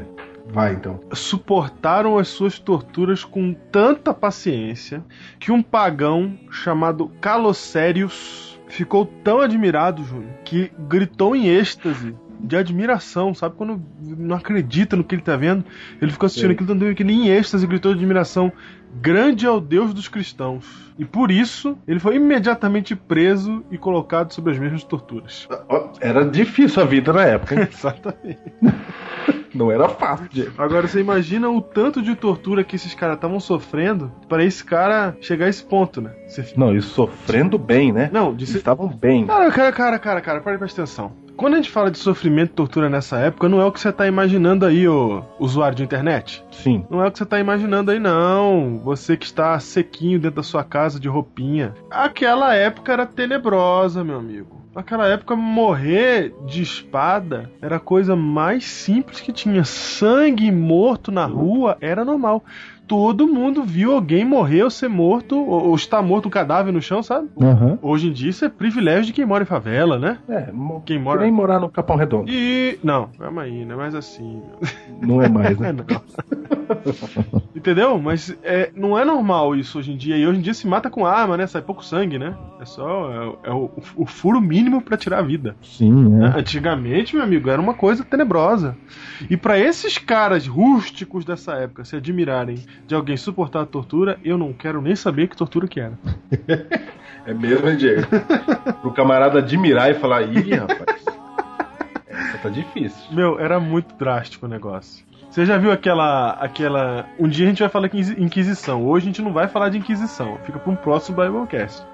Mas você já viu aquelas ferramentas de tortura que o pastor Rodrigo mostra de vez em quando? Já, lógico. Meu, já. só de olhar aquilo você ficou semana sem dormir. Não é. Você fica, meu Deus, não é possível. Não é possível. A gente não, nem, nem tá falando da tortura em si, a gente quer falar do espírito que tinha um mártir. Ô, Diego, esses caras fizeram isso aí pela, pra que o cristianismo chegasse pra nós hoje, né? Exatamente, chegou pra nós hoje por causa desses caras. O que você acha que ele achar se ele entrasse num culto hoje e visse a galera tocando mensagem de celular? Que não tem a ver com o culto. Ah, que não tem nada a ver, né? É, que não tem nada a ver com o culto. Uhum. Esses caras iam dizer, puxa vida, cara. Os caras não estão entendendo nada. Puxa vida. Júnior, Policarpo. Ô Diego, Policarpo é o seguinte: Policarpo, ele sofreu terríveis tormentos durante o reinado de Marco Aurélio. Muito bem, Policarpo, Diego, era bispo de Esmirna, certo? Certo. E ele é o seguinte: Policarpo, três dias antes de ser preso, Diego, ele estava orando à noite e ele adormeceu, teve um sonho e viu o travesseiro pegando fogo. Aí ele pensou assim: é assim que eu vou morrer. Vou morrer queimado, certo? E as pessoas estavam à procura dele já, né? Uhum. E ele fugiu de um lugar lá pro outro, mas os perseguidores foram atrás dele e o encontraram. Uhum. Para encontrar, eles torturaram uma criança para falar onde ele estava, Ok. certo? Uhum. A criança falou. E aí cataram ele e ele calmamente, ele tava já dormindo lá, tranquilo, quando os caras, os guardas, né? Chamemos, chamemos-los de guardas, tá? Os perseguidores chegaram e aí ele tava dormindo, atendeu alegremente, Diego. Uhum. Atendeu alegremente, desceu e fez comida pros caras. Deu comida pros caras, tratou bem. Os caras ficaram tímidos, né? Ele pediu uma E era um velhinho, era um velhinho Uhum. que tratou bem. Eu falei, meu Deus, por que tem que matar o velhinho? 86 anos. É, um velhinho gente boa ainda. No- aí ele falou, não, tudo bem. Só você pode dar uma hora pra eu orar? Só orar, eu morro, mas eu preciso de orar uma hora. Tá bom.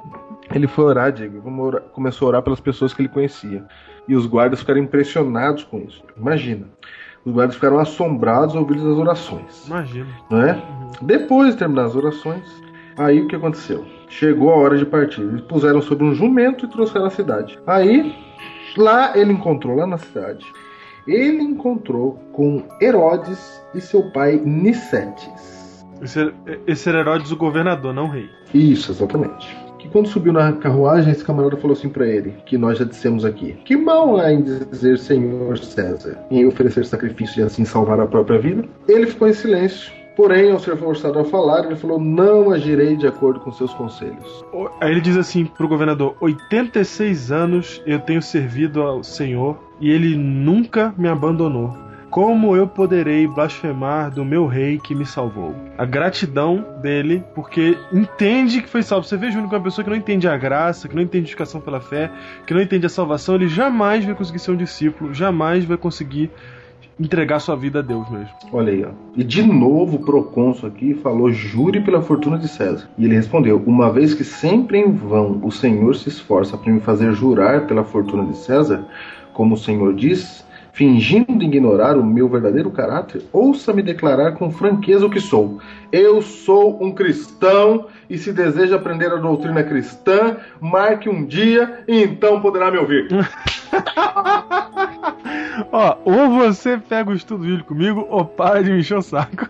Ele falou que quer ser cristão. Ai, meu Deus do céu. Quando o procônsul viu isso, Diego, falou assim: ó, tenho feras selvagens. Se não se arrepender, eu entregarei a elas. Veja, Policarpo.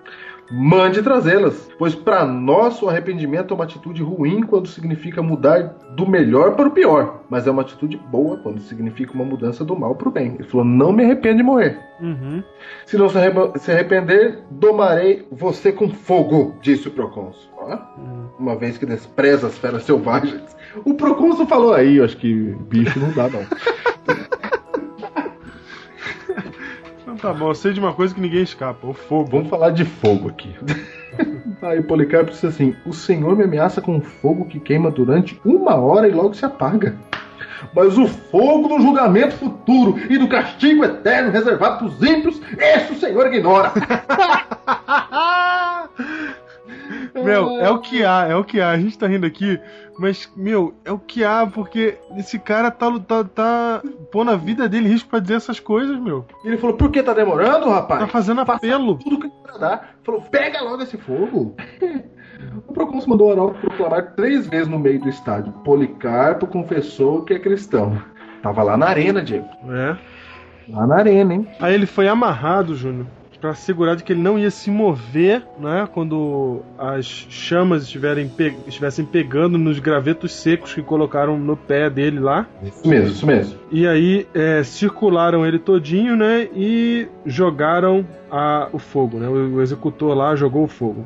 Só que o que aconteceu é que ele não estava morrendo, daí foi ordenado que ele fosse perfurado com uma lança, com uma espada, né? E aí o, o executor lá enfiou uma espada nele. E aí foi uma cena estranha porque saiu tanto sangue dele que, que apagou, Apagou todo o fogo. é, mas, mas Policarpo morreu ali naquele momento, dando esse testemunho para todas aquelas pessoas que estavam assistindo. Agora, Júnior, nem todo mundo era firme que nem Policarpo. Olha só, Nicomanco, Júnior, foi um cara que ele não aceitou fazer sacrifício para ídolos pagãos, né? Quando foi ordenado é, por Optimus, não é o, o Prime. E aí ele diz assim, ele disse assim, eu não posso dar respeito, pagar respeito a demônios, um respeito que é digno devido somente ao Todo-Poderoso. E aí ele foi imediatamente levado para ser torturado e durante seus tormentos, por pouco tempo, rapidamente, ele não aguentou, Júnior, e ele renegou o Senhor Jesus. E a história diz que assim que ele foi liberto, alguma coisa aconteceu que ele sentiu uma agonia muito grande e caiu no chão e morreu. Aí, história Ele morreu de remorso, Diego. História triste. Eu não sei o que aconteceu. Deu um treco nele, a própria história aqui não sabe o que aconteceu. Deu ter dado uma dor no peito, não sei, caiu e morreu. E aí, quem viu isso foi Denisa, uma garota de 16 anos de idade, que estava entre os observadores. Quando ela viu isso, ela exclamou: Ó infeliz, por que você escolheu um momento de tranquilidade e perdeu toda a sua eternidade? Quando Optimus ouviu isso, ele chamou essa menina e adivinha o que aconteceu? Denisa confessou que era cristã e foi decapitada. Ô Diego, eu sugiro aqui uma coisa. Hum. Que o próximo Bubblecast seja sobre o céu. Porque esses caras, eles tinham uma, uma, uma visão do céu, Diego, que era muito real. Uma convicção do céu muito grande. Eu acho, Júnior, que, que essa convicção do céu nem era no céu em si, mas na, na, na certeza de que havia um Deus, um Deus justo, que esteve aqui que vai nos salvar. Então, eu tô querendo dizer o seguinte, não é? Eles não estão pensando em ruas de ouro e portões de pérola. Eles estão pensando que, meu, vai tudo se resolver porque Deus tá aqui pra botar ordem nesse negócio. Eu tô falando isso, Diego, porque a visão que o povo tem de céu hoje, ela, não é atrativa, entendeu? Sim, sim. Quando o povo pensa em céu, o povo pensa em. O que, que o povo pensa? O povo pensa em nada, né? Alguns falam que não é nem legal ir pra lá. Ah, Diego, eu tô contrito, tá? Tô contrito. Tá contrito. Então, E pra- eu achando, e eu achando que eu sou crente. Não, então, olha essa daqui, Agatha. Agatha era uma mulher bonita, Júnior. Vivia na Sicília. Aí o governador da Sicília, o Quinten, resolveu que queria, né, a Agatha ali. Sim, Pra, né, você sabe. sim. Aí o que aconteceu? Ele pediu pra uma prostituta famosa, lá dona de um bordel, a Af- Afrodica, ou Afródica, não sei, Afrodica, Sim. que ela arrumasse a Agatha pra se prostituir pro Quinten. Ó, pega essa mulher aí que é bonita que tem aí, meu, dá um jeito nela pra ela poder deitar comigo. E aí, Entendi. e aí Eu pago por essa aí. isso, e aí ela lutou pra conseguir essa mulher e essa mulher não quis se prostituir. E aí, meu, ele ficou revoltado e aí toda o des- todo o desejo dele se transformou em raiva e ele chamou a mulher e falou assim: Meu, por que, que você não quer, caramba? Eu sou governador aqui desse negócio, tô querendo, você não quer? Por quê? O que, que, que te faz, o que, que te impede nesse planeta Terra de deitar comigo? E ela falou: Eu sou cristã. Tome. E aí o Quintan então esculachou ela, né? Humilhou ela e, e usou, mandou que, que a torturassem, né? Com ganchos afiados, deitou ela nua em carvão vivo, né? Carvão pegando fogo e vidro quebrado. E Agatha aguentou firme a tortura com grande coragem até que ela foi levada de volta para a prisão toda machucada e morreu por causa dos ferimentos, dia 5 de fevereiro de 251 depois de Cristo. Essas tem até datas, então no próximo dia 5 de fevereiro lembre-se de Ágata. É o dia de Ágata, porque no ano 251 essa mulher, ela morreu para preservar um princípio do cristianismo que hoje ninguém mais quer preservar, que é a castidade, né? E hoje em dia o, o cara só porque acha que ele ama a namorada dele, acha que tá tudo bem, pode fazer à vontade. Não, eu vou te falar, Diego. Por favor, Diego. Pra- Suas considerações finais. Pra terminar, Blandina. Mas eu tenho aqui, Júnior, uma história de alguém que se livrou do martírio por um tempo. Hum, A história dela é- é nervosa. vai.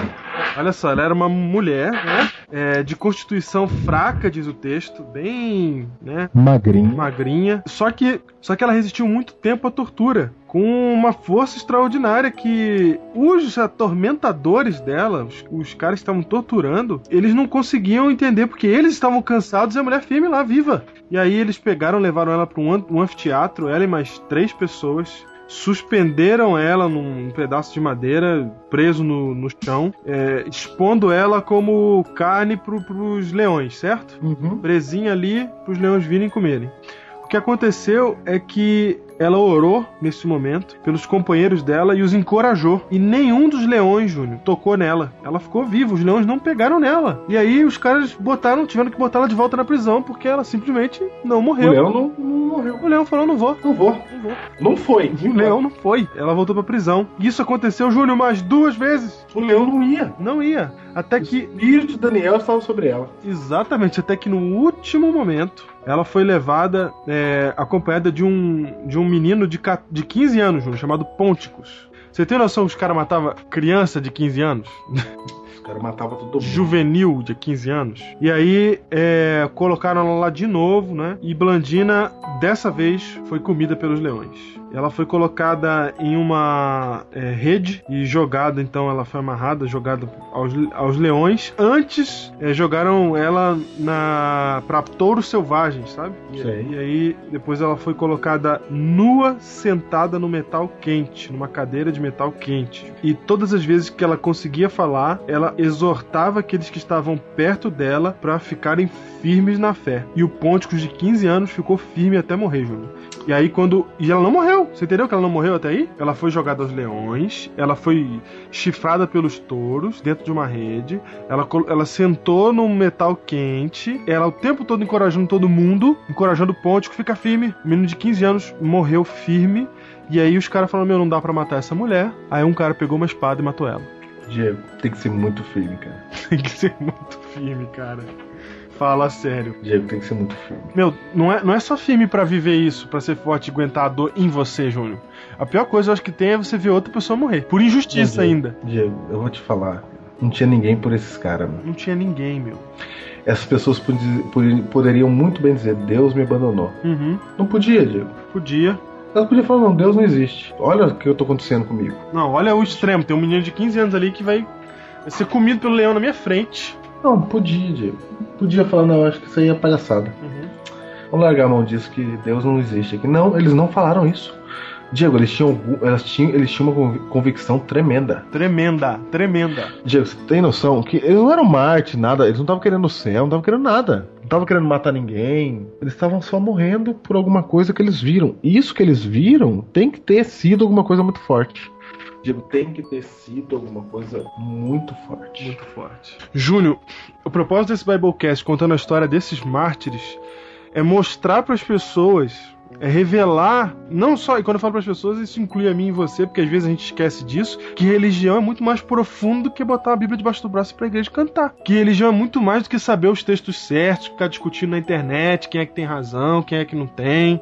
Religião é muito mais do que saber o grego e o hebraico do texto. É muito mais profundo, meu. É uma ligação com Deus tão grande que você abre mão da sua própria vida. É uma ligação com Deus tão grande que não tem faculdade, não tem sonho, não tem é, carreira de sucesso, não tem o carro que você sempre sonhou, não tem nada, nada, nada que vai se colocar entre você e Deus. É um amor por Deus tão grande que você põe a sua própria vida real, física, biológica, se for preciso, em risco para, olha só, Júnior, não é só para saber essa verdade e ir pro céu, é para pregar ela. A um ponto tal que, se preciso for, você põe tua própria vida em risco. Tô entendendo. Júnior, isso ajuda a gente a entender o valor real da nossa vida aqui nessa terra. Não pensa você que você tá aqui, meu querido, para ter doutorado. Não pensa você que você tá aqui só para usufruir o melhor dessa vida. Não é assim que funciona, não é para isso que a gente tá aqui. E essa vida não é tudo o que há há algo além dessa vida aqui, há algo além dessa fama que a gente pode ter aqui, desse prestígio que a gente pode ter aqui, desse, de, das felicidades aqui da Terra. É muito mais do que isso. Tem algo muito maior do que isso. E esse, esses mártires juniores descobriram uma coisa que poucos de nós se alguns de nós que estamos ouvindo aqui já vivemos, que é o sofrer com Cristo. O privilégio de dividir com Cristo o seu sofrimento, Júnior. Por toda a eternidade, essas pessoas vão poder dizer assim: olha, eu dividi com Cristo o sofrimento dele. Eu passei eu passei por coisas que Cristo passou. Júnior, quando a gente chegar no céu, Cristo vai carregar uma coisa na mão, não vai? O que que tem, Júnior, nas mãos de Cristo? Diego, as marcas do sofrimento pelos outros. Júnior, na eternidade tudo vai ser perfeito, mas Cristo vai carregar as imperfeições na mão, as marcas da sua morte. Mas Cristo não vai ser o único que vai carregar as marcas, Júnior. Porque os mártires terão marcas na sua roupa, não é? Exatamente na orla, na borda, na beirada, eles estarão distinguidos por uma faixa vermelha. Todos nós, salvos, que não passamos pelo martírio, nós vamos viver no céu, vamos ter algum tipo de roupa, a Bíblia fala que são vestes brancas, né? Não vamos definir como é que isso é. Mas eu sei que o mártir ele vai ter uma diferenciação nas suas orlas, nas suas bordas, haverá uma cor vermelha, indicando que aqueles são os que derramaram o seu sangue por Cristo, com Cristo. É tipo uma condecoração, né, Júnior? É isso mesmo. É tipo... vai, vai, vai haver grupos no céu, tem os 144 mil, tem vários grupos lá. Isso os mártires estarão destacados. E tem que estar tá mesmo. Os orlas vermelhas. Os orlas vermelhas. E tem que estar é? tá mesmo, né, Júnior? Com histórias como essa e outras que a gente não contou aqui. Não, imagina. E outras que a gente nem sabe. Tem mais é que tá mesmo.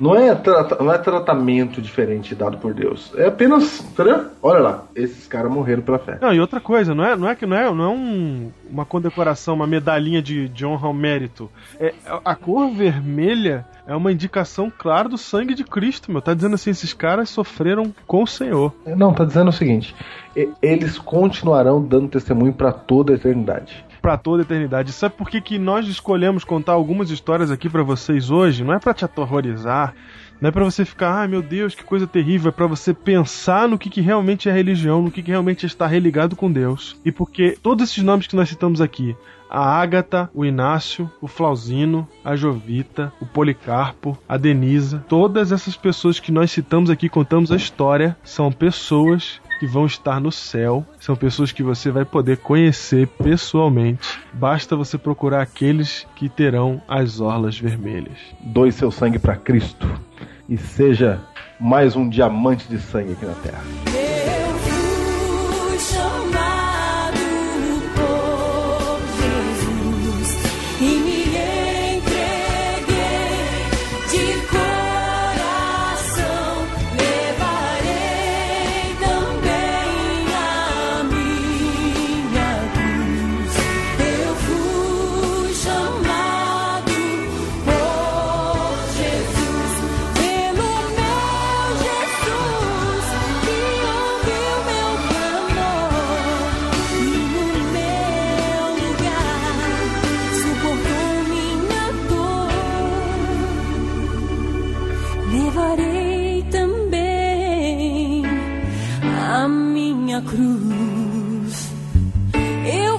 somebody